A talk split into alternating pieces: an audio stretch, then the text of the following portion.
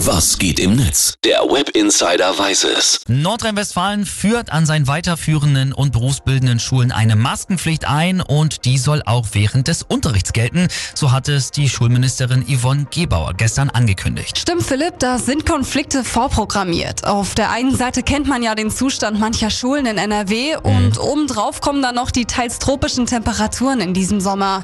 Trotzdem bleibt der Ist-Zustand der gleiche und der zeigt nun mal ein Bundesland mit immer weiter steigenden Infektionszahlen.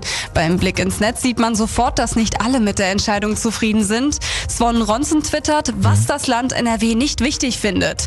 Digitaler Unterricht, Ausstattung von Klassen, Sitzplätze für Abstände oder eine Entzerrung der Uhrzeiten.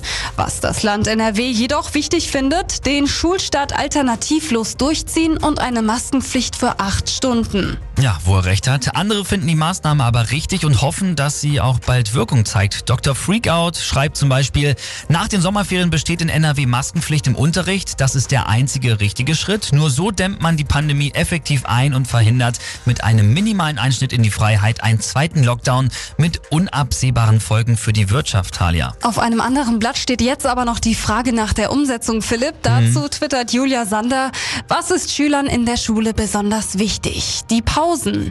Wann gibt es die geringste Aufsicht pro Schülerzahl? In den Pausen. Und wozu findet sich in der Schulmail kein Wort?